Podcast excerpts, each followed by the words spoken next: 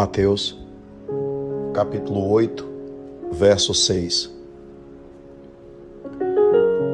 E dizendo: Senhor, o meu criado jaz em casa, paralítico e violentamente atormentado. Esse era o pedido de um centurião a Jesus. Ele anunciava a situação de enfermidade de um criado seu. Antes de qualquer coisa, nós precisamos pensar. O centurião tinha um criado. E era, na verdade, alguém considerada perante a sociedade inferior.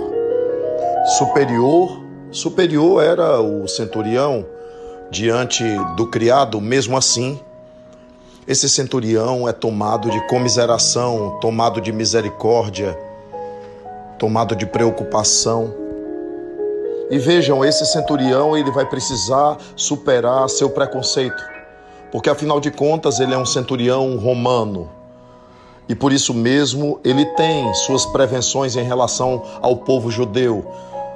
Mas ele ouviu falar de um Jesus, ele ouviu falar de um Messias, ele ouviu falar ele ouviu falar de uma pessoa capaz de curar e ele vai atrás.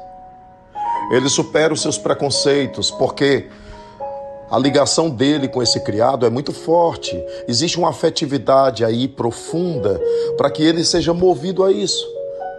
Até porque soldados seus saberiam disso, que ele procurou o Messias de Nazaré. E ele vai, e ele clama, e ele fala do criado. Existe um exercício aí de fraternidade que precisamos estar atentos. Nem sempre vamos ter que pedir só por nós. Isso é egoísmo. Precisamos pedir pelos nossos. Precisamos pedir por aqueles que muitas vezes estão mais abaixo de nós na escala social, dessa convenção do mundo, desse sistema de mundo, precisamos ter comiseração, exercer misericórdia e fraternidade também, e buscar a Jesus por essas pessoas também, buscar o Cristo, para que Ele também promova a sua cura na vida dessas pessoas. Por isso, que possamos atentar para esse exemplo e possamos desenvolver o espírito de fraternidade, buscando a Jesus para nós e para todos. Precisamos de evangelho na atitude.